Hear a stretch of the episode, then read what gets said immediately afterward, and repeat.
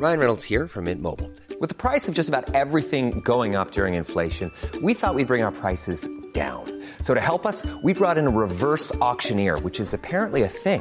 Mint Mobile unlimited premium wireless. Ready to get 30, 30, bit to get 30, bit to get 20, 20, 20, bit to get 20, 20, bit to get 15, 15, 15, 15 just 15 bucks a month. So, Give it a try at mintmobile.com slash switch. $45 upfront for three months plus taxes and fees. Promo for new customers for limited time. Unlimited more than 40 gigabytes per month. Slows. Full terms at mintmobile.com. Tonspur. Der Hörbuchtalk mit Dirk Kaufitz.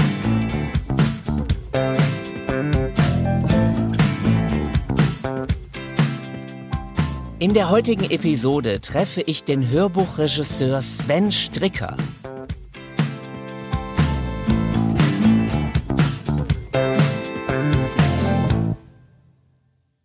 Und damit herzlich willkommen zur aktuellen Folge von Tonspur.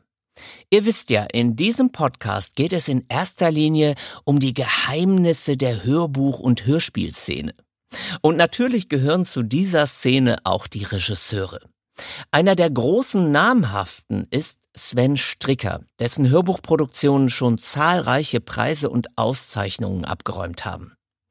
Sven Stricker lebt in Potsdam, also vor den Toren Berlins, arbeitet natürlich auch in der Hauptstadt und ich freue mich sehr, dass er sofort gesagt hat, hey klar, ich gebe dir natürlich gerne ein Interview.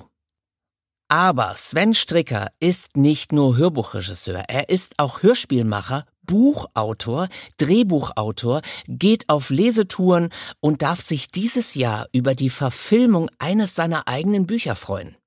Mehr will ich erstmal gar nicht verraten, denn den Rest soll er uns selbst erzählen. Hier kommt Sven Stricker.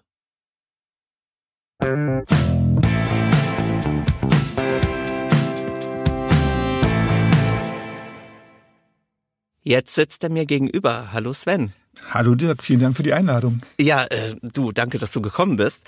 Du bist Hörbuch- und Hörspielregisseur, Buchautor, Drehbuchautor. Du gibst Lesungen. Wie oft wirst du interviewt? Ähm, wenn man das ins Verhältnis setzt, zu wenig, finde ich. Also, ähm, nee, schon auch ein paar Mal. Immer wenn ein neues Buch erscheint, natürlich hauptsächlich, dann ist man plötzlich wieder auf der Agenda. Aber zum Thema Hörspiel und Hörbuch eher selten. Und deswegen freue ich mich auch sehr auf dieses Gespräch. Ich bin sehr gespannt, was du dir jetzt so ausgedacht hast. Okay, und sind das dann eher Audio-Interviews oder schriftliche? Meistens schriftlich. Mhm. Ich glaube, du bist jetzt, ehrlich gesagt, das ist jetzt der dritte oder vierte Podcast, wo ich mal hineinschnuppern darf. Nun bist du ja eigentlich eher ein Mensch, der so, wenn man das mal positiv formulieren will, im Hintergrund verstärkt. So als Regisseur. Bereitet es dir Schwierigkeiten, in den Vordergrund zu treten, also in Form von Interviews? Eigentlich nicht, nee, im Gegenteil. Äh, ich genieße das. Ich genieße eigentlich beide Rollen und ich finde es auch schön, dass die sich abwechseln. Also am Anfang war es für mich ungewohnt, auch mit selbstgeschriebenem vor allen Dingen auf die Bühne zu treten, weil da entblößt man sich ja dann völlig. Das mhm. kann ja total schief gehen. Also das ist ja eine doppelte Ablehnung, wenn man es dann noch schlecht präsentiert und der Text nicht ankommt, dann ist man auf allen Ebenen verantwortlich und freut sich umso mehr auf die Regiearbeit, wo man nicht zu sehen ist und nicht zu hören ist. Aber ich habe festgestellt, dass sich das eigentlich für mich perfekt ergänzt. Also ich ähm, möchte keins von beiden missen. Wenn du jetzt live deine Bücher liest, Hast du dir schon mal überlegt, selbst deine Bücher als Hörbücher einzulesen? Ja, da muss ich gleich ein bisschen Werbung machen. Es gibt da einen ganz fantastischen Nachwuchsautor, der äh, unbedingt seine eigenen Hörbücher aufnehmen möchte. Tatsächlich ist es so, dass ich glaube, dass im Moment meine Popularität die es nicht gibt, äh, nicht, das, nicht das hoch genug. Nein, nein, nein, nein. Äh, die ist einfach nicht hoch genug, um sozusagen als Hörbuchsprecher so ein Hörbuch zu tragen. Aber machen möchte ich das unbedingt.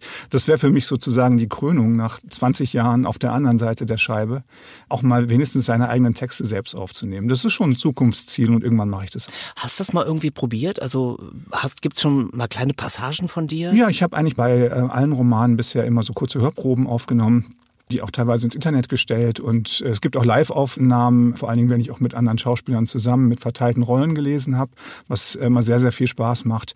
Also ich würde mich jetzt nicht zu weit aus dem Fenster lehnen wollen, dass es jetzt nicht unfassbar peinlich würde, wenn man das veröffentlichen würde. Also es, es geht. Ja. Und vor allen Dingen muss man ja auch sagen, das Tolle an unserem Job, den du ja auch ausübst, ist ja, dass man quasi auf passive Art und Weise auch unheimlich viel lernt im Laufe der Zeit. Ja, man kann sich ja von den guten Leuten auch viel abgucken, obwohl man eigentlich der kleine Dirigent Dirigent im Hintergrund ist, kann man ja auch echt viel lernen. Das stimmt, wobei ich zugeben muss, ich habe vor zwei Jahren dann auch mal vor Mikro gesessen und das war eine ganz neue Erfahrung dann trotzdem nochmal für mich. Ja. Ja, ich habe früher mal, als ich äh, Student war, als Sänger in so einer Rockband, die aus guten Gründen vergessen ist, äh, angefangen und damals auch schon diese, diese Bühnenmitte für mich sehr erprobt und habe das auch ehrlich gesagt sehr gemocht und entdeckt dann auch immer so ein bisschen die kleine Rampensau in mir. Aber das funktioniert wirklich äh, nur auch mit dem sich danach wieder zurückziehen können und dem Text dienen und dem Schauspieler dienen oder dem Projekt dienen. Das ist bei Hörspielen und Hörbüchern ja noch ein bisschen anders, was die äh, Rolle des Regisseurs betrifft. Aber in dem steten Wechsel finde ich das beides total angenehm. Aber das heißt, Bühne wäre sogar auch ein Thema noch für dich. Ja, meistens, ähm, also wenn ich zum Beispiel aus den Sörensen-Büchern mit Bjarne lese, äh, mit Bjarne Mädel, der auch den Sörensen jetzt im Film gespielt Mhm, hat. Da komme ich gleich noch drauf. Genau, da, dann sind das ja Bühnen. Mhm. Ja, weil das, äh, der, also das bin nicht ich, das ist er, der die ganzen Leute zieht. Äh, wie gesagt, die meisten Leute, die da ins Publikum kommen, denken wahrscheinlich, schön, der ist Bjarne Mädel, wer ist der komische Typ daneben? Mhm. Ach, der hat das Buch geschrieben, okay. ja, aber das macht nichts, da kommen dann trotzdem 600 Leute oder 800 oder Mhm. manchmal auch 1000. Und das ist natürlich ein wahnsinniges Gefühl und man kann ja zumindest für die Zeit der Lesung sich einbilden, die sind meinetwegen da, auch wenn es nicht stimmt. Auf deine Schreiberei komme ich gleich noch. Vielleicht ganz kurz schon mal erwähnt. Also die Sörensen-Romane sind unter anderem Bücher von dir, die sind im Rowold Verlag erschienen. Ja, vielen Dank für den Hinweis. Ja, genau. Ja, Und ja. jetzt kommen wir aber ganz kurz erst nochmal zu dir als Hörbuchregisseur. Ja. Viele da draußen würden, glaube ich, gerne mal wissen, was genau macht eigentlich ein Hörbuchregisseur? Also wenn man mich wirklich wahnsinnig doll ärgern möchte, das erlebe ich immer wieder, wenn ich Leuten, äh, die ich kennenlerne, erzähle, was ich beruflich mache, dann kommt immer, also fast immer die Reaktion, wofür braucht's denn da einen Regisseur? Ja, das also das ist tatsächlich äh, die Frage, äh, die ich so oft höre. Und äh, nach der Schrecksekunde ähm, äh, habe ich mir natürlich dann auch mal eine Antwort überlegt. Ich finde, es ist eigentlich ein relativ vielschichtiger Beruf, auch wenn er im Hintergrund stattfindet. Ja, es gibt sozusagen äh, Soft Skills und Hard Skills. Zu den Soft Skills gehört für mich erstmal äh, für den Schauspieler oder die Schauspielerin, mit dem man aufnimmt, einen Raum zu bereiten, in dem er sich wohlfühlt, in dem er sich öffnen kann, in dem er bereit ist, auch an Unsicherheiten heranzugehen oder auch mal äh, zu scheitern an bestimmten Passagen des Textes und ihm das Gefühl zu geben, dass er aber trotzdem gut aufgehoben ist dabei und dass man mit dabei ist und dass man sozusagen die Stimmung des Textes, die es hier einzufangen gilt, mit dem Schauspieler zusammen verstärkt. Und dass man immer auf der Seite, äh, da gehört auch die Technik, äh, also wir haben hier auch einen wunderbaren Techniker, Patrick Ehrlich, der da sitzt, ähm, Kann die gehört auf jeden Fall dazu. Ja, also dass man immer ein, ein Gefühl der Geborgenheit versucht zu vermitteln und dass man ja zusammen an was arbeitet. Das ist, das ist sozusagen ein Soft Skill. Zu den Hard Skills gehört natürlich eigentlich so eine Art von Lektoratsarbeit, die man während des Einlesens macht, die ich auch manchmal nicht ganz unanstrengend finde, weil man eigentlich immer leicht vorm Text lesen muss, um zu gucken, wie ist denn der nächste Bogen, wie ist denn die nächste Betonung, gleichzeitig dem Schauspieler zuhören muss, dann darauf reagieren muss, auch die richtige Stelle finden muss, wo man in den Text reingeht und sagt, pass auf, ähm, ich weiß, das ist gerade eine sensible Stelle und du hast dich gerade echauffiert, aber wir müssten es leider nochmal machen, aus dem und dem Grund und ich glaube, es wäre besser, wenn du dieses Wort äh, als das wichtige Wort des Satzes empfängst und nicht irgendein anderes. Das ist sozusagen die technische Seite des Ganzen. Die dritte Ebene ist die Interpretation. Da verständigt man sich im Vorfeld äh, im Optimalfall mit dem Interpreten darüber, was ist das eigentlich für ein Text, wo geht der hin, was hat er für eine Stimmung, was für eine Grundhaltung, was ist eigentlich das, was wir erzählen wollen. Und es gibt so unendlich viele Möglichkeiten, einen Text zu lesen und zu interpretieren, dass man halt versuchen muss, gemeinsam die für den Text optimale Version, wenn es sie denn geben kann, zu finden. Das sind sozusagen jetzt mal grob äh, gesagt äh, die Aufgaben äh, der Regie. Dann natürlich auch in Zusammenarbeit mit dem Techniker zu sagen, guck mal, von den vier Fassungen nehmen wir die eine, die zweite war die beste. Dann gucken wir mal, dass wir hier noch ein bisschen lauter werden. Da ist der Rhythmus nicht richtig, hier muss die Pause größer und so weiter. Also versucht das Ganze zu einer Art von Komposition zu bringen. Das würde ich sagen, aus meiner Sicht sind so die Hauptaufgaben der Regie. Inwiefern fällt es dir leicht loszulassen? Sozusagen die eigene Vorstellung im Kopf, die vielleicht nicht immer mit der Interpretation des Künstlers oder der Künstlerin übereinstimmt, vielleicht auch eben loszulassen. Das ist eine super Frage, weil das tatsächlich nicht meine größte Stärke ist. also es ist, es, also ich finde, ich bin besser geworden, was das betrifft. Ja, aber es ist also auch sozusagen ähm, nehmender statt gebender, also wirklich zu sagen, nee, er findet es halt so richtig und das kann man ja auch so machen und es ist auch in Ordnung und ähm, warum muss ich da jetzt schon wieder auf die Taste drücken? Ähm, da bin ich, finde ich, etwas besser geworden, aber ehrlich gesagt kann ich daran noch arbeiten. Also ich bin nicht wahnsinnig flexibel, wenn ich mir einmal irgendwas äh, in den Kopf gesetzt habe, wie ich finde, wie ein Text sein muss und man sich darauf dann auch verständigt hat, versuche ich schon auch, dass wir das beibehalten. Und es ist ja oft eine sehr lange Dauer. Man trifft sich ja oft tagelang. Und es ist ja eine der großen Künste des Schauspielers, dass er am letzten Tag den Text noch in der gleichen Art und Weise interpretiert wie am ersten. Und dass man versucht, an diesem roten Faden entlang zu gehen, das finde ich ist schon auch eine Aufgabe der Regie. Dir eilt ja so ein bisschen auch der Ruf voraus, dass du sehr oh, jetzt interessant. Ja, ja. Äh, du giltst ja als sehr gründlich und sehr streng. Andere sagen bestimmt dann äh, penibel und anstrengend. Ja. Ach so, ja, okay. Aber hast du das mal erlebt, dass Schauspielerinnen oder Schauspieler auch gesagt haben, boah, nee, da habe ich jetzt gar keinen Bock mehr drauf? Ja, das ist mir auch schon passiert. Also ja? das wäre jetzt gelogen zu sagen, äh, das stimmt nicht.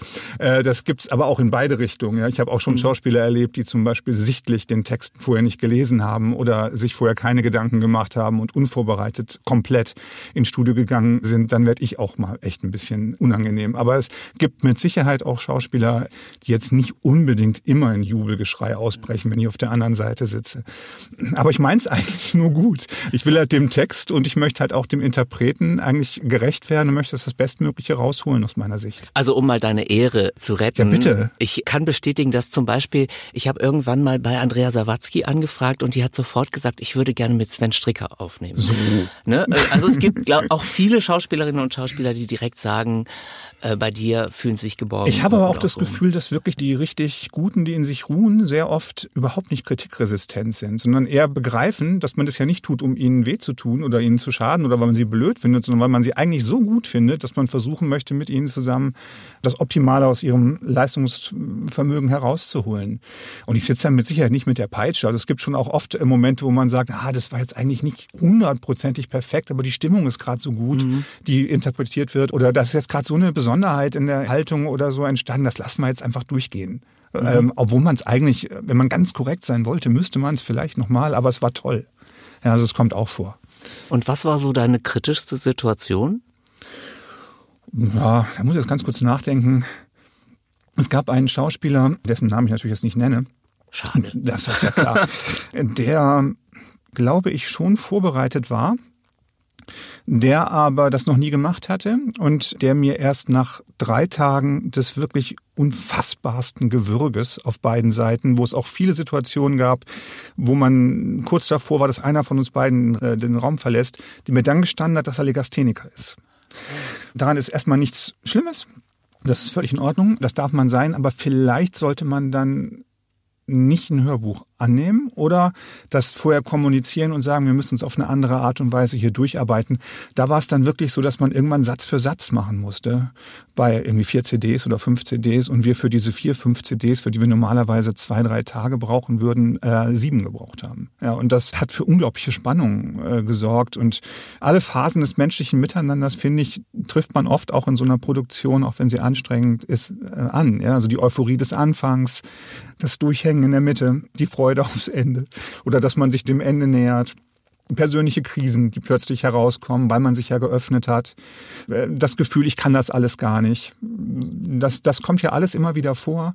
Und in dieser einen Produktion, die dann übrigens am Ende den Deutschen Hörbuchpreis gewonnen hat, da muss ich mich immer noch drüber kaputt lachen. Das ist auf jeden Fall, in dieser einen Produktion kam das alles zusammen. Also das, Aber es ja. ehrt dich sehr, dass du es durchgezogen hast und dass du auch dein psychologisches Einfühlungsvermögen, dass das noch immer da war. Na, der war unglaublich sympathisch. Ja, mhm. ich, ich muss ehrlich zugeben, wenn es jetzt so gewesen wäre, dass da jemand, jemand gesessen hätte, der auch noch wahnsinnig widerspenstig oder überhaupt nicht verstanden hätte, warum will er mich jetzt da unterbrechen, nur weil ich den Satz nicht richtig gesagt habe, dann hätte ich wahrscheinlich abgebrochen. Aber der war so nett und so sympathisch und gleichzeitig auch so bemüht in all dem, dass ich immer dachte, ach komm, das wird ja bestimmt noch gucken wir mal, wie es morgen ist. Ja, gut, wenn wir schon so weit gekommen ist, können wir mal gucken, wie es übermorgen ist. Ja, und dann äh, war es auch zu spät, um es noch abzubrechen. Ja. Ich hatte eine ähnliche Situation mit auch einem Schauspieler, der es zum ersten Mal machte, der auch kein Native Speaker war. Oh ja. Das ist mir erst hinterher aufgefallen. Also gebürtig Russe, und erst sehr spät Deutsch gelernt. Und es ist ja sowieso schon sehr schwer für jemanden, der es zum ersten Mal macht. Ja, klar. Zu lesen, ein Hörbuch ja. zu lesen. Und der Text war auch nicht ohne mit großen Bögen und langen Sätzen und so weiter. Und dann fiel mir während der Produktion auf, naja klar, der muss natürlich auch noch mehr denken. Das kann ja gar nicht so direkt so fließen, sondern das war immer noch mal ein Umdenken mhm. im Kopf. Und dazu kam dann irgendwann diese Stimmung, dass er sich so selbst zerfleischt. Ja, das ist furchtbar. Das kommt natürlich immer wieder vor. Das, ähm, wie bist du damit dann umgegangen? Motivierend, weil ich habe komischerweise im, man hat ja so ein Hörgedächtnis als mhm. Regisseur. Ich weiß nicht, ob es dir auch so geht. Man, man hat so ein Gefühl, dass es geschnitten gut wird. Und ja. das hatte ich die ganze Zeit. Und ich habe ihm die ganze Zeit gesagt, das wird. Glaub mir, das funktioniert. Und da war es dann teilweise. Das war natürlich sehr, sehr positiv und auch sehr gut motivierend. Ich glaube, dein Techniker ist in dem Moment gestorben. Den war es Arbeit. Weil der hat dann natürlich das Hörbuch gebaut. Aber auch das Ding war für den Preis ja. der deutschen Schallplattenkritik nominiert. Ja, so ist das manchmal. Das ist ja auch eigentlich was ganz Schönes, ne? dass das manchmal egal ist, wie man Dinge ähm, letztlich aufnimmt und was ab alles währenddessen passiert. Am Ende zählt dann doch nur das, was dabei rumgekommen ist. Und es gibt auch viele Schauspieler, die immer äh, wieder schon erzählt haben, äh, meine Filme entstehen eigentlich immer im Schnitt. Und den Satz habe ich mittlerweile verstanden. Ich glaube, man unterschätzt es sehr oft, was für eine Wahnsinnsarbeit die Techniker im ja, Nachhinein Wollen wir mal haben. eine Lanze für die Technik Unbedingt. Ähm, und das sagen wir jetzt nicht nur deshalb, weil wir gerade von einem angeguckt werden. Ich will mir auch so sagen. Ja, das genau. sollte man wirklich tun. Das ist ein unterschätzter Bereich oder einer, der nicht oft genug wertgeschätzt wird, was die eigentlich für eine Wahnsinnsarbeit hinterher noch leisten. Definitiv. Apropos Wahnsinnsarbeit. Wie War eine Bombenüberleitung. Ja, ne? ja das Super. Gut. Ja. Äh, wie bereitest du dich denn auf deine Regie vor? Ich gucke mir das Buch an. damit geht's los. Sollte man. Ähm, damit fängt man an. Na, ich bin tatsächlich äh, relativ äh, auch da penibel. Also ich mache mir Betonungszeichen äh, in den Text hinein, äh, wenn ich sehe, äh, das ist zum Beispiel äh, wichtig, dass wir wissen, dass auf Seite 624 die Person aber dann an Krebs verstirbt. Sollte man das auf Seite 3 vielleicht schon berücksichtigen. Das war auch eine, übrigens ganz kurz, eine der Situationen, wo es einmal richtig gekracht hat, weil diese eine Person, von der ich eben schon sprach, die den Text gar nicht gelesen hatte, sowas eben dann nicht wusste. Und wenn man dann hinging und sagt, pass auf, du musst es ganz anders lesen, weil wir reden hier über jemanden, der versehrt ist und der äh, als Ich-Erzähler das Ganze aus einer völlig anderen Perspektive erzählt, die aber erst ganz am Schluss aufkommt. Und wenn dann noch jemand sagt, unterbrich mich nicht, dann wird schwierig. Ja, das, das ist dann so ein Fall, wo ich dann gerne auch mal denke, das wird hier nichts mit uns. Aber tatsächlich versuche ich den Text so gut vorzubereiten, äh, inhaltlich und halt auch formal vor allen Dingen, dass ich, äh, weil das ist immer meine größte Sorge früher gewesen, wenn mich der was fragt, der Schauspieler, und ich kann es nicht beantworten, das ist ja der Horror. Ja, dafür sitze ich ja da. Und wenn es, äh, wenn nachher kommt plötzlich eine Frage auf und dann sitze ich da und kann es nicht. Deswegen versuche ich das immer so gut äh, mir drauf zu schaffen, dass das nicht passiert. Passiert natürlich trotzdem dauernd, aber mittlerweile ist es mir egal. Ja, dann, mittlerweile kann man auch mal sagen, äh, du, ich habe selber keine Ahnung. Man kennt irgendwann auch seine Schützlinge, man weiß, wer fragt und wer nicht. Total, total. Und ich glaube, das ist tatsächlich auch eine Sache, wenn man das jetzt schon ein paar Mal gemacht hat, wie, wie du ja auch oder so, dann glaube ich, kann man auch irgendwann das Selbstbewusstsein haben zu sagen, ich mache das so gut ich kann, aber ich kann einfach auch nicht alles wissen. Es gibt doch immer wieder Stellen in Büchern, Büchern, äh, die meinetwegen einfach unlogisch sind oder die einfach in sich nicht stimmig sind. Dann kann man entweder sagen, ich entscheide jetzt, wir ändern den Text auf meine Kappe oder man kann sagen, da müssen wir jetzt durch, ich kann es dir auch nicht beantworten. Lies es halt. Ja. Jetzt gibt es ja auf dem Markt immer mehr den Ansatz, aus ökonomischen Gründen, vermute ich mal, ohne Regie zu produzieren. Ja, das ist äh, äh, richtig. Wie sieht denn ein Sven Stricker das? Rate mal. also das ist natürlich ähm, also es ist natürlich klar, dass ich das furchtbar finde, weil es ist ja mein eigener Beruf. Stelle vor, ich würde sagen, stelle vor, ich bin Dachdecker und sage, was man überhaupt nicht machen muss, sind Dächer. Also das wäre irgendwie äh, relativ kontraproduktiv. Ich glaube aber auch, und das ist jetzt sozusagen der kritische Ansatz meinerseits, dass wir als Regisseure da teilweise nicht ganz schuldlos an dieser Entwicklung sind, weil ich den Eindruck habe, dass manchmal, vielleicht bin ich manchmal zu penibel, aber ich glaube auch, dass manchmal auf der anderen Seite zu viel durchgewunken gezogen wird, sodass ein Verlag denkt, das hätten wir auch ohne Regie geschafft. Und das ist natürlich ein Fehlgedanke, finde ich, aber den haben wir uns dann selber zuzuschreiben, wenn wir wirklich nur da sitzen und denken, lies mir mal ein Buch vor. Und äh, ist ja toll leicht verdientes Geld. Also ich sitze hier und dann liest mir einer ein Buch vor. Wenn das die Arbeitshaltung ist, dann werde ich nicht gebraucht. Und in dem Moment, wo Leute von Verlagen auch immer wieder gucken kommen oder was machen die da oder sich das abhören und dann feststellen, mein Gott, da sind da viele äh, Sachen drin, die nicht gut sind, damit werden wir dann obsolet. Ja, und deswegen wäre es sozusagen mein Wunsch, dass wir auch natürlich immer wieder zeigen und nachweisen müssen, dass wir einen Mehrwert darstellen für äh, eine solche Produktion. Kannst du das denn verstehen, dass jetzt ein Anbieter sagt, pass auf, das Ding kostet bei uns irgendwie 12 Euro, erscheint nur im Download, soll ungekürzt sein, 500 Seiten, Frauenunterhaltung, was brauchen wir eine Regie? kann ich aus künstlerischer Sicht auf gar keinen Fall verstehen. Mhm. Ja, weil auch Frauenunterhaltung 500 Seiten nur im Download darf eine gewisse Qualität haben, damit die Frau, die sich das dann hinterher anhört, nicht sagt, das war mein erstes und mein letztes Hörbuch. Ich höre mir so einen Kram nie wieder an, das ist ja furchtbar das klingt furchtbar, das ist irgendwie lieblos gemacht oder sonst irgendwas. Wird natürlich auch bestimmt super gute Hörbücher geben, wo keine Regie da saß, ganz klar. Ja, aber letztlich geht es, glaube ich, auch darum, so viel Qualität zu erzielen, wenn es irgendwie möglich ist, äh, dass jeder hingeht und sagt, ey, das macht mir so viel Spaß, mir das anzuhören. Ich kaufe mir jetzt gleich die nächsten drei Sachen mhm. oder so. Also und dafür finde ich, bieten wir dann schon, wenn wir das ernst nehmen, auch einen Mehrwert. Also so selbstbewusst würde ich das dann schon versuchen zu formulieren. Du hast ja nicht nur Hörbücher gemacht, sondern auch Hörspiele. Ja. Das heißt, da hast du auch sogar die Bearbeitung gemacht, die Dramaturgie. Mhm. Das ist nochmal ein ganz anderes Segment. Das sind eigentlich zwei oder? verschiedene Jobs, muss man glaube ich schon so sagen. Also beim Hörspiel äh, ist man ja, ich würde glaube ich so sagen, man ist beim Hörbuch, finde ich, ist man mehr so ein bisschen, ohne es überhöhen zu wollen, der Dirigent und beim Hörspiel ist man mehr der Komponist. Ja, also da, da ist es schon so, dass äh, diese gesamte Ebene, Musik, Geräusche, Schauspiel, dann nehme ich das auch immer im Ensemble auf. Also die funktioniert wie ein Theaterstück mit den Schauspielern, das muss geprobt und erarbeitet werden. Und ähm, das, das muss alles der Idee des Regisseurs folgen, weil er den Überblick haben sollte, wo geht dieses Stück hin, was erzählen wir eigentlich? Also ist man quasi mehr Komponist. Und äh, beim, beim Hörbuch finde ich auch, dass die Gewichtung schon ganz klar auf dem Schauspieler liegt. Also der, der ist der Interpret. Was der nicht mitbringt, kann man in der Regel auch nicht irgendwoher zaubern. Aber da ist man halt dann derjenige im Hintergrund, der versucht, ihn auf die Bühne zu heben. So, und das sind also insofern zwei verschiedene Jobs, die beide aber mit Sprache sozusagen zu tun haben und ansonsten über das Schauspiel Überschneidung finden. Aber es sind zwei verschiedene Sachen. Mhm. Schaut man sich mal das Autorenportfolio, also egal jetzt ob Hörbuch oder Hörspiel, an, was du beackert hast. Hm. Das lässt sich ja sehen. Also Henning Mankell, Erik Emanuel Schmidt, Sibylle Berg und so weiter und so fort. Also ist ja alles nicht ohne. Ja. Stellt sich mir die Frage, kannst du Trash? Das ist eine echt. Willst du Trash? Guck mal, so eine Frage habe ich noch nie jemand gestellt. Vor allem auch mit diesem Ton. Kannst du Trash? Hallo, kannst du Trash? Ähm, habe ich mit angefangen. Also tatsächlich ähm, hab, oh, das, wenn das jetzt der Autor hört, aber äh, ich habe mein, ich hab mein Volontariat damals, als glaube ich 28-Jähriger bei Ravensburg gemacht im Süden Deutschlands. Und da ähm, wurden Kinderhörspielserien gemacht mhm. und zwar ganz viel von Thomas Brezina. Sieben Pfoten Den für Penny. Den ich sogar. Den kennst du. Ja, ja, ja, ja, natürlich. Ich weiß, was du meinst. Ja, also Sieben Pfoten für Penny war meine erste Hörspielregie. Ja, ähm, und da geht's halt um ein Mädchen, das zusammen mit ihren Tieren und ein paar Freunden diese üblichen Jugendkrimis äh, aufklärt. Und tatsächlich, deswegen muss ich da immer wieder gerne daran zurückdenken, Ravensburger hatte damals, ähm, darf ich den Namen überhaupt sagen? Ravensburger? Ja, doch. Da, okay. Ja, ja. Die hatten damals so den Willen und das Geld, aber gar keine Ahnung vom Hörspiel machen. Und da passte ich super rein, denn ich hatte auch keine Ahnung. Ja, und da habe ich dann äh, sozusagen einfach Regie führen dürfen, weil ich der Meinung war, als damals 28-jähriger Nichtsblicker, ich kann das. Das heißt, die haben mich machen lassen. Auf, äh, also meine Regie bestand damals eigentlich darin zu sagen, äh, wir machen weiter auf Seite 46. Ja, das, das war meine Regie.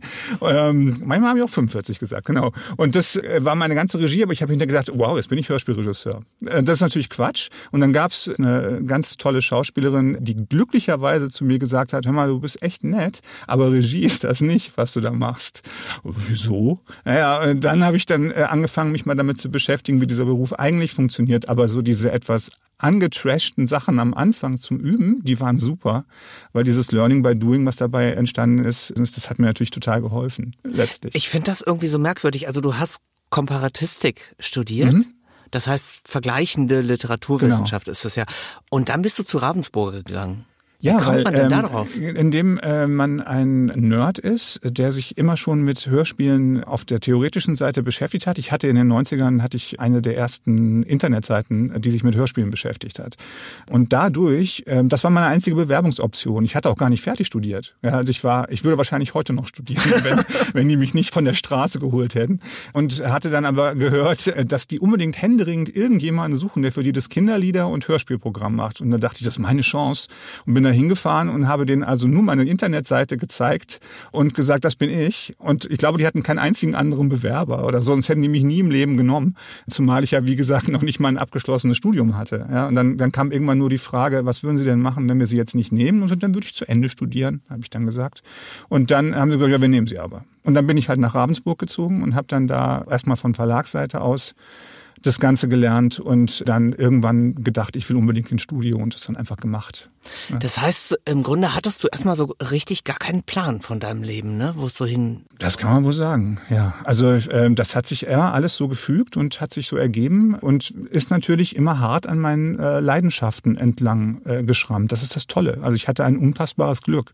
Das muss man wirklich sagen. Und in dem Moment, als ähm, also ich war drei Jahre da am Bodensee und habe dann diese Kinderhörspiele gemacht. Und ganz am Ende habe ich so ungefähr eine Ahnung bekommen, was das eigentlich wirklich bedeuten könnte, Regie auch zu führen und was man da eigentlich alles machen kann. Und dann auch bei ganz tollen Regisseuren beim NDR zum Beispiel hospitiert und so und begriffen, wie unglaublich schlecht ich damals war und dann aber gedacht, ich will es besser machen. Und das war dann der, der, äh, da hatte ich aber dann ja letztlich schon einen Beruf gelernt und kam nicht mehr aus dem Nichts, weil ich mhm. ja halt ein Volontariat gemacht hatte und hatte einen ganz guten Einstieg, um mich dann als Freiberufler äh, zu Genau, bewegen. also du hast ja. dann Anfang der 2000er dich selbstständig gemacht. Genau. Du hast im Grunde den Sprung ins kalte Wasser gewagt, bist nach Hamburg gegangen. Genau. Und lief das sofort rund oder musstest du sehr kämpfen? Auch da hatte ich wieder total Glück, weil das letztlich hatte ich in meinem ganzen Leben vorher nur zwei Hörspiele gemacht, die irgendwie ganz gut waren. Das waren Die Welle und die Wolke von Gudrun Pausewang und Morton Rue hieß der, glaube ich, der die Welle geschrieben hatte. Das waren vorzeigbare Werke, der ganze Rest war einfach echt furchtbar. Und die habe ich damals dem Hörverlag hingehalten und die suchten aber genau in dem Moment, was ein Wahnsinnsglück war, jemanden, der für sie die Schatzinsel machte, das Hörspiel und hatten keinen. Und äh, da stand ich halt auf der Matte, glücklicherweise. Und dann gab es noch einen anderen äh, Verlag, jetzt wo ich sowieso die ganze Zeit mit Namen hier um mich werfe. Das ist äh, völlig in Ordnung. Okay, Drömer Knauer, die suchten einen Herausgeber für ihr Hörbuchprogramm, was sie damals starten wollten. Und die haben mir im Prinzip, weil sie mich da halt auch genommen haben, äh, mein erstes Freiberuflerjahr komplett über diese Herausgeberschaft finanziert. Das war letztlich auch ein Desaster, was ich da gemacht habe, ehrlich gesagt. Äh, sowohl als erstens habe ich die Preise verdorben, weil ich keine Ahnung hatte, was man eigentlich, was man eigentlich so den Schauspielern zahlt und so. Und zum Zweiten hatte ich auch nicht den Hauch einer äh, Ahnung, äh, wie man jetzt ein Hörbuchprogramm aufbaut. Im Gegensatz zu dir, der sowas ja wirklich gut Na, ich kann. bin auch reingewachsen. Ja, man das, wächst ja auch rein. Ja, ja, ja. Nee, also. Aber genau in dem Moment, als man hätte sagen können, jetzt habe ich es begriffen, haben die den Laden schon wieder dicht gemacht. Aber da hatte ich die Zeit äh, äh, genutzt, um mich bei allen möglichen Verlagen und auch dann beim NDR als Sender so ins Rennen zu bringen, dass es ganz gut weiterging. Und, und dann ergab plötzlich eins das andere. Also ich habe immer das Gefühl, das Schwierigste ist das Aufspringen aufs Karussell. Und wenn man dann mhm. drauf ist, dann kann man sich eigentlich ganz gut bewegen. Ist ja auch eine Nische. Apropos hohe Kosten bei Schauspielhonoraren. Ich äh, finde, du bist der Meister der Überleitungen für mich. Ja, ne? Ja, äh, alles gelernt. Ja. Äh, kannst dich an deinen ersten Promi erinnern? Warst du aufgeregt? Ja, ja, beides. Mein erster Promi war Dirk Bach mit dem ich aufgenommen habe, in Köln. Der wollte aber damals, glaube ich, nicht in ein. Nein, nein, nein, das war noch viel besser. Das war nicht in Köln. Das war im Studio Hamburg in Hamburg, wo er gerade in der Sesamstraße spielte als irgendwas. Und äh, wir haben einen Terry Pratchett-Roman aufgenommen. Ähm, ich war wahnsinnig aufgeregt. Der war sehr, sehr äh, liebreizend. Man musste halt davon absehen, dass er noch die ganze Zeit in seinem Bühnenkostüm völlig verschwitzt äh, hinter diesem äh, hinter dem Mikro saß. Und ich glaube, sein Bühnenkostüm bestand damals darin, dass der komplette Brustbereich sehr behaart freigelegt war und er ansonsten nur so Träger an der Seite hatte und wie sie Maya aussah. Und so saß er dann auch hinterm Mikro damals. Aber er war wahnsinnig nett und hat das auch sehr, sehr gut gemacht damals, fand ich. Er hatte auch eine tolle Stimme und war ein sehr interessanter Typ. Aber also Nervosität ist gar kein Ausdruck. Also das, ich habe wirklich, ich habe wirklich Blut und Wasser geschwitzt und jedes Mal, bevor ich mich dieser Taste auch nur genähert habe, um irgendwas zu sagen, 15 Mal hin und her überlegt, ob ich jetzt auch wirklich da drauf drücke. Wie war das denn bei dir, als du angefangen hast mit Regie? Ich muss gerade überlegen, wer es war. Ich glaube, es war Christoph Maria Herbst. Oh ja mhm. der zu der Zeit aber auch noch gar nicht so gigantisch prominent war. Stromberg war gerade erst gestartet und noch so ein bisschen Geheimtipp. Ich kannte ihn eher aus Ladykracher. Ah, okay. Und jetzt muss man dazu sagen, äh, Christoph ist einfach so liebenswert. Wir hatten ja sofort eine Energie, also es, wir haben uns direkt verstanden, da war gar keine Nervosität ja, vorhanden. Ja. Aber bei wem ich ein bisschen Köttel in der Hose hatte, war Katja Riemann weil ihr ja auch so ein bestimmter Ruf vorauseilte. Du weißt schon, dass das hier aufgenommen wird, was wir ja gerade Nein, machen. ich muss ja jetzt äh, eine Lanze Ja. für sie brechen, Gut, weil sie okay. nämlich Zucker war. Es war richtig, richtig toll mit ihr zu arbeiten und ich hatte riesen viel Spaß und sie war ganz, ganz toll und Das ist doch eh oft so, oder? Dass man äh, Leuten begegnet, die im Vorfeld einen relativ schwierigen Ruf haben und wo man denkt, oh, pass aber auf und so. und eigentlich, also entweder sind diese Leute manchmal dann einfach selber auch nur unsicher und ähm, kaschieren das halt dann ein bisschen durch nach vorne preschen. Und wenn sie dann aber anfangen, dir zu vertrauen oder Situation zu vertrauen, sind sie total umgänglich. Also meine Erfahrung ist sowieso, dass die meisten gerade auslaufen und dass, dass es sowieso äh, eher eine Frage ist, wie man den Menschen auch begegnet. Ja, das habe ich auch das Gefühl. Und ich habe selten einen Fall gehabt, dass ich so gedacht habe, das ging jetzt gar nicht. ja. Also es kommt aber schon ab und zu auch mal vor, finde ich. Ja, Also ich weiß ja nicht, äh, professionell- vielleicht bist du einfach auch zu nett äh, für diese, dass, dass dir das passiert, aber es ist tatsächlich, ähm, also ab und zu kommt schon mal vor, dass man auch denkt, okay, äh, wir sind jetzt seit sieben Minuten hier, ich würde gerne nach Hause. Das, äh, das äh, kommt ab und zu auch schon mal da vor. muss man dann professionell sein. Richtig, das war das Wort. Ja. Aber selbst da kann ja manchmal noch der Knoten platzen. Das hatte ich übrigens auch schon, dass am Anfang war das sehr schwierig und dann habe ich, ich nenne jetzt auch keinen Namen, Schade. älterer Schauspieler. Ah. Äh, später haben wir es über unsere Haustiere, haben wir eine Verbindung gefunden. ja, Kinder und Haustiere gehen immer. Hey, ja. weißt du, was auch immer geht, das hatten wir gerade draußen schon, was immer, immer, immer geht, ist Fußball. Ja, Das ist, wenn du, wenn du es da, wenn du es damit, wenn du weißt, äh, XY ist Werder Bremen Fan oder sonst irgendwas und kommst dann nur mit der kleinsten Kleinigkeit um die Ecke, schon hat man das Thema. Ich bin nur leider gar kein ja, Fußballfan. das ist natürlich eine Schwäche von dir. Das, äh, mit der musst du leben. Aber es ist tatsächlich so, dass ich das schon so oft als Eisbrecher erlebt habe. Mein, also er ist leider gerade verstorben, aber mein absoluter Hörspielheld war immer Norbert Schäffer. Also ein ganz toller Rundfunkregisseur, von dem ich am aller, allermeisten gelernt habe. Und er war im Umgang nicht ohne. Also er hatte ähm, schon auch die Eigenart vieler großer Künstler, äh, sich sehr um sich selbst zu kreisen, sehr schwer nach außen zu kommunizieren manchmal äh, oder auch verklausuliert zu sein und ähm, gleichzeitig aber immer so ein bisschen was hatte was Geniales gehabt in seiner Art und der Eisbrecher für einen damals noch jungen Regisseur wie mich war, dass ich an seiner Krawatte irgendwann mit Argusaugen einen kleinen, winzig kleinen Bayern München äh, Sticker entdeckte. Und dann dachte ich mir, aha, so kriege ich dich. Und dann haben wir halt angefangen, über Fußball zu reden. Das ging bestimmt anderthalb Stunden. Und es war an einem Aufnahmetag und die Schauspieler saßen drin und wir standen auf dem Balkon und haben über Fußball geredet.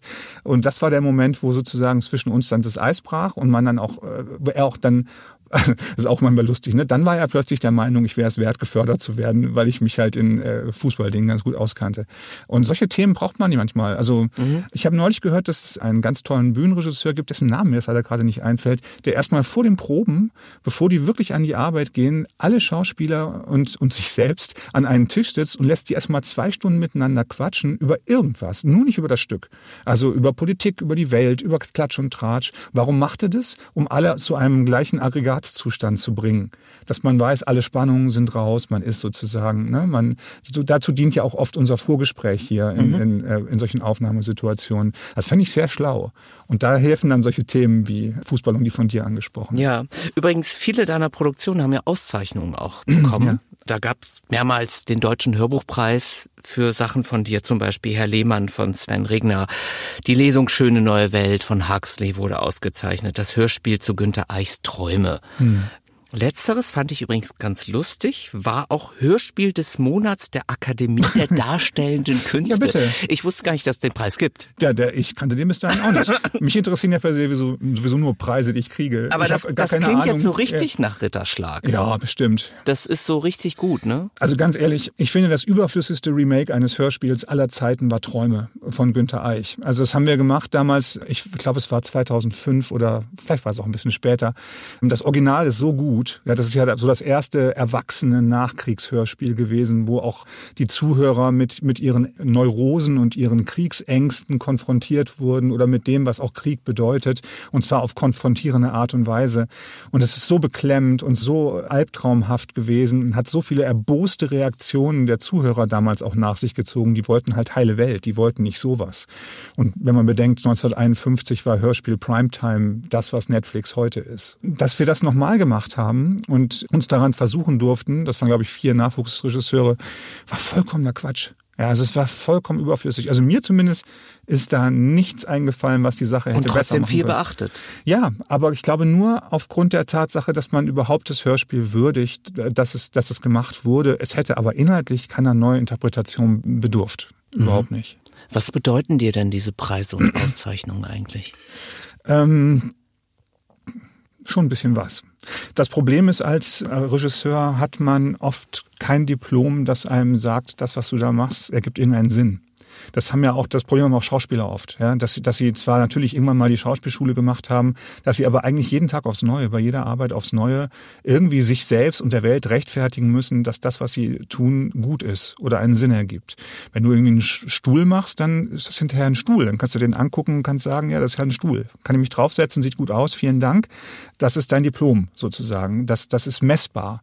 Und in unserem Bereich ist es ähm, halt immer wieder aufs Neue vage, ähm, ob der Sache, die man macht, eine Wertschätzung innewohnt oder nicht. Und dafür finde ich solche Preise dann schon ganz gut, dass man zumindest in seinen Selbstzweifeln so alle paar ja, Jahre oder so mal rausgerissen wird, dass einmal jemand sagt, er ist, er ist gar nicht so schlecht.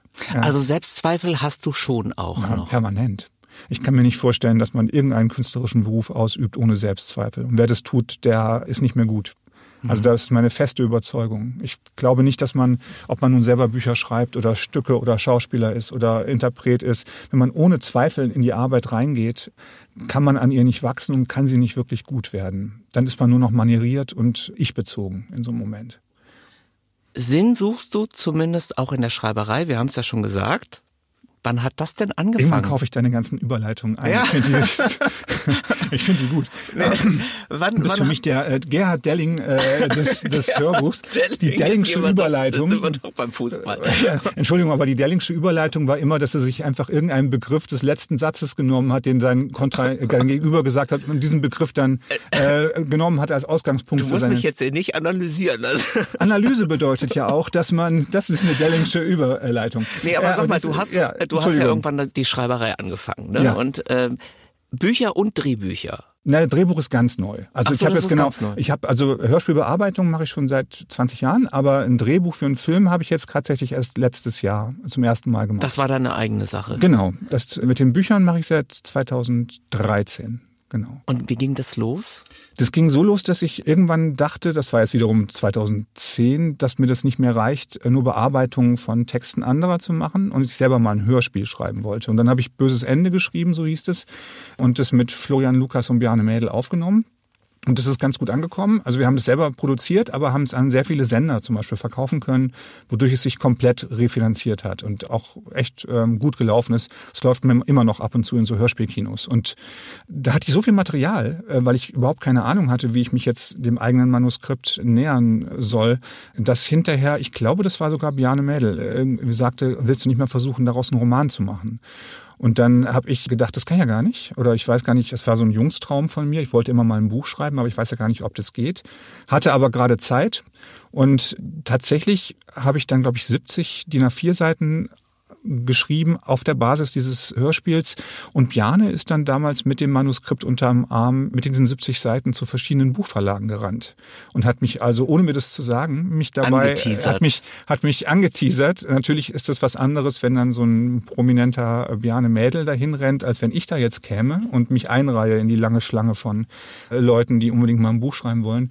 Und dann hat mich aber ganz schnell äh, Kiepenheuer und Witsch und Rowold und noch, glaube ich, irgendjemand, die das machen wollten. Und so bin ich eigentlich aus Versehen, also da hatte ich quasi schon den Buchvertrag, ohne das Buch geschrieben zu haben. Und dann habe ich dann gewusst, ich muss das jetzt auch zu Ende schreiben. Und so fing es an. Und dann habe ich gemerkt, dass mir das Spaß macht und habe dann zum Dank an Biane, für Biane, das Hörspiel Sörensen hat Angst geschrieben, wo ich sagte, diese Figur schneidere ich dir auf den Leib. Wir haben es als Hörspiel aufgenommen. Und dann habe ich gedacht, das hat einmal geklappt, dann kann es auch zweimal klappen, habe dann aus dem Hörspiel wieder einen Roman gemacht.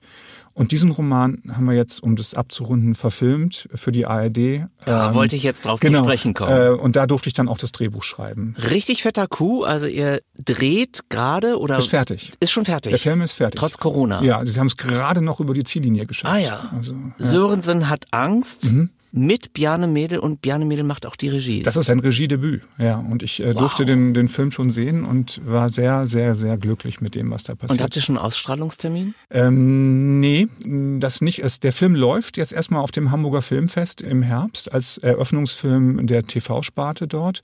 Und ich glaube, Anfang nächsten Jahres soll er dann an einem Mittwoch um 20.15 Uhr in der ARD laufen. Aber ich weiß nicht, an welchem Mittwoch.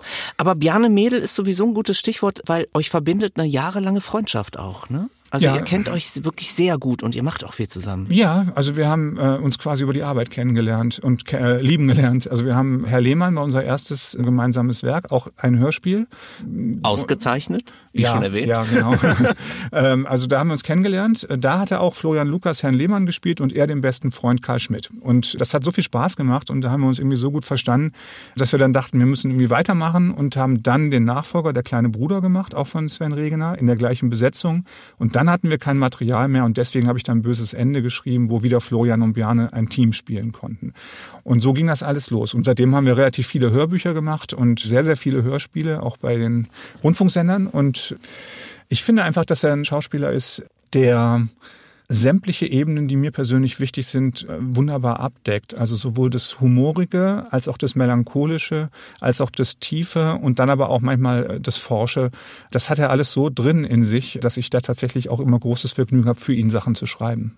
Und ihr geht auf Lesetour, habe ich gesehen. Na, auf Tour waren wir nicht, aber wir haben, wir machen immer wieder, ähm, jedes Jahr machen wir einzelne Lesungen mit verteilten Rollen aus den Sörensen-Büchern. Genau. Also ich spreche eigentlich ähm, das meiste andere und er spricht halt den Sörensen. Machen wir so eine dialogische, szenische Lesung. Jetzt ist es natürlich so, dass in Zeiten von Corona ist es etwas schwierig, über Touren zu sprechen. Ja. Wie ist das denn überhaupt, du als freischaffender Künstler, wenn man das mal so nennen darf?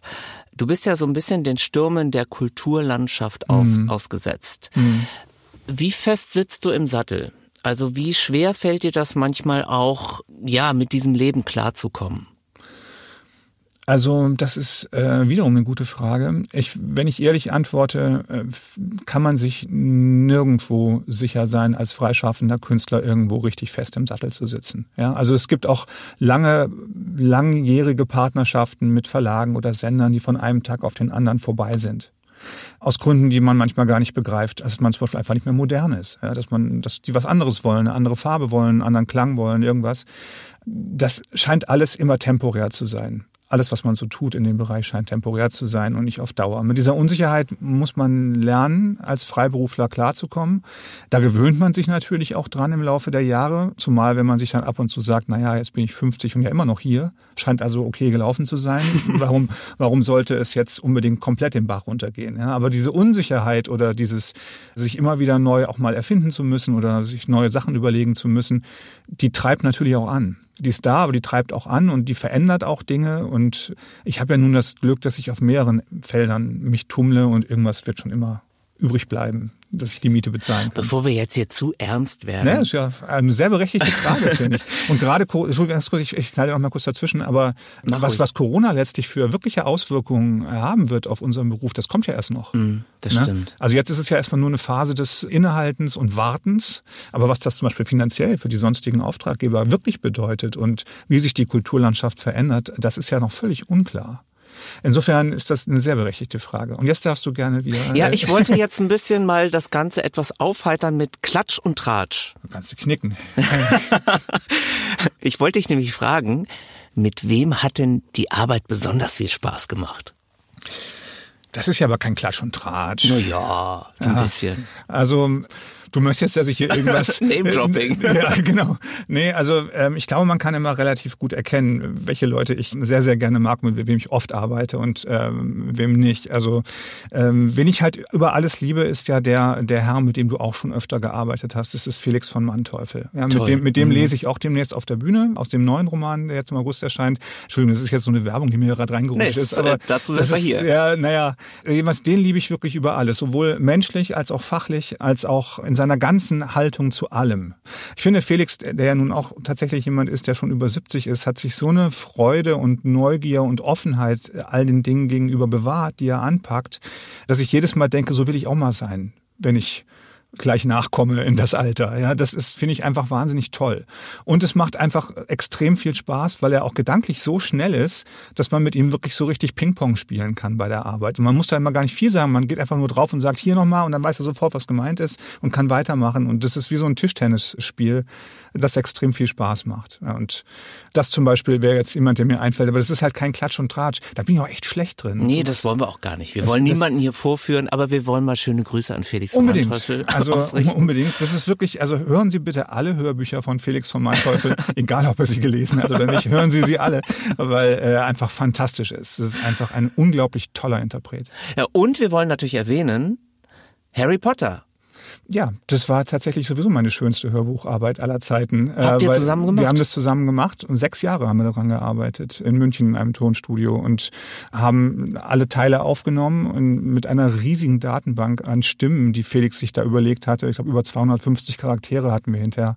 Und daran so lange, so intensiv zu arbeiten, das kann einem natürlich keiner mehr nehmen. Und das ist einfach auch ein wahnsinnig tolles Werk, immer noch. Mhm. Also, liebe Leute da draußen, ihr kennt die Produktion von Sven Stricker. Ohne dass ihr es wollt. Ja, das kann passieren. Ja. Apropos Produktion von Sven Stricker, deine liebste eigene Produktion?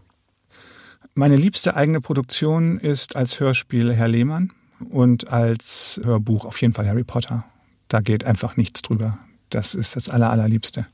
Gut, ich hoffe trotzdem, dass da noch mehr kommt, dass da vielleicht noch eine liebstere Produktion kommt. Ja, sonst wäre das Leben jetzt ja auch schon zu ja, Ende. Das genau. wäre schade, ja. ja Und dafür wünsche ich dir jetzt alles Gute erstmal. Danke dir. Es hat ich, Spaß gemacht. Ja, ich danke dir für das tolle Interview und ich glaube, dass viele da draußen vielleicht mal so ein Gefühl bekommen haben, was du alles so wuppst hinter naja, den Regeln. Vielleicht auch einfach wir, ne? Weil wir, also das letztlich ist das ja auch ein Beruf, den wir beide ausüben, der jetzt nicht unbedingt mehr Aufmerksamkeit braucht. Das ist nicht in der Jobbeschreibung drin, aber den es halt geben muss und geben soll. Und ich finde es gut, dass man das mal erzählen konnte, was wir so den tun. Den es vor allen Dingen geben soll. Den es vor allen Dingen geben muss, soll, genau. okay. Danke dir. Danke dir, ne? Tschüss. Tschüss.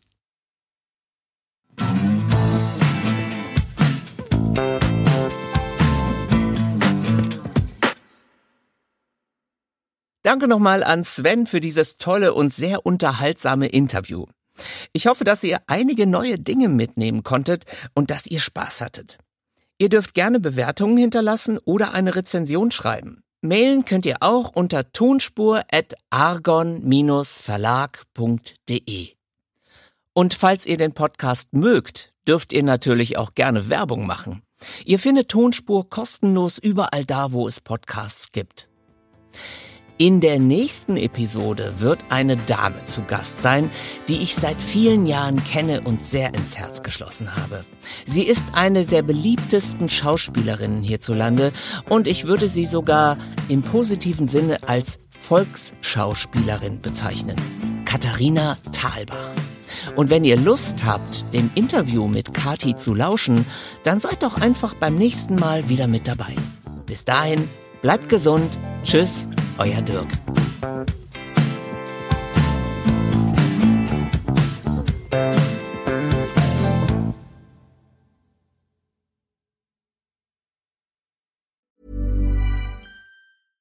Imagine the softest sheets you've ever felt. Now imagine them getting even softer over time. That's what you'll feel with Bowl and Branch's organic cotton sheets. In a recent customer survey, 96% replied that Bowl and Branch sheets get softer with every wash. Start getting your best night's sleep in these sheets that get softer and softer for years to come. Try their sheets with a 30-night guarantee. Plus, get 15% off your first order at bowlandbranch.com. Code BUTTERY. Exclusions apply. See site for details.